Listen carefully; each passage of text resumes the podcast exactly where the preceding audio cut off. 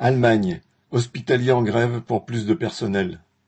Depuis début mai, entre 1500 et 2000 salariés des six CHU de Rhénanie du Nord-Westphalie ont entamé une grève illimitée pour l'embauche de plus de personnel.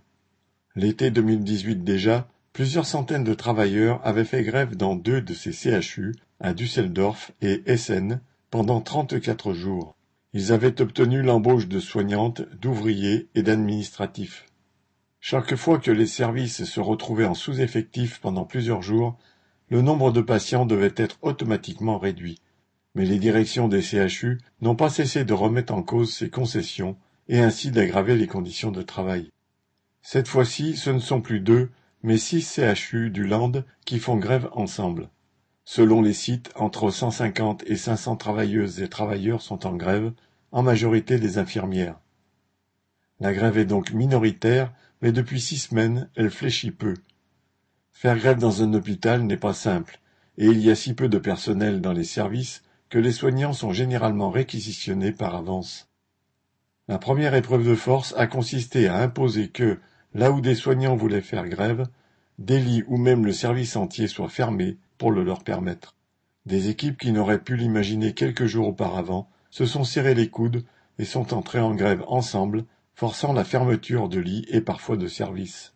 Dans l'un des CHU à Essen, des militantes ont proposé et obtenu dès le début la mise en place d'un comité de grève impliquant y compris des grévistes n'ayant jamais eu auparavant d'activité militante.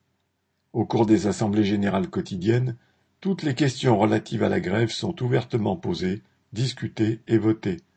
Le fait que tout le monde soit associé et participe aux décisions permet à beaucoup plus de personnes de réfléchir à la grève d'être consciente et de s'y impliquer activement. Jusque-là, le gouvernement régional, qui gère les CHU, et les directions des CHU refusent de céder quelque chose de significatif.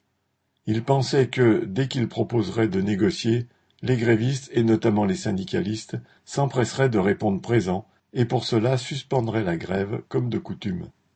Mais cette fois, les grévistes ont compris qu'il ne fallait surtout pas abandonner le seul moyen de pression, la grève, sous peine de se faire balader.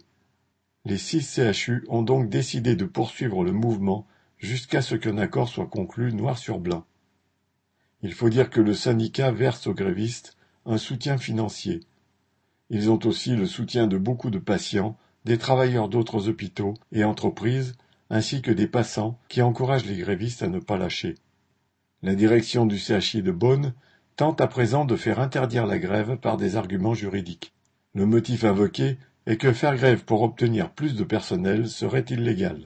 La direction essaye aussi de diviser les grévistes en proposant quelques petites concessions uniquement pour les soignants. Pour les autres, il n'y aurait pas d'argent.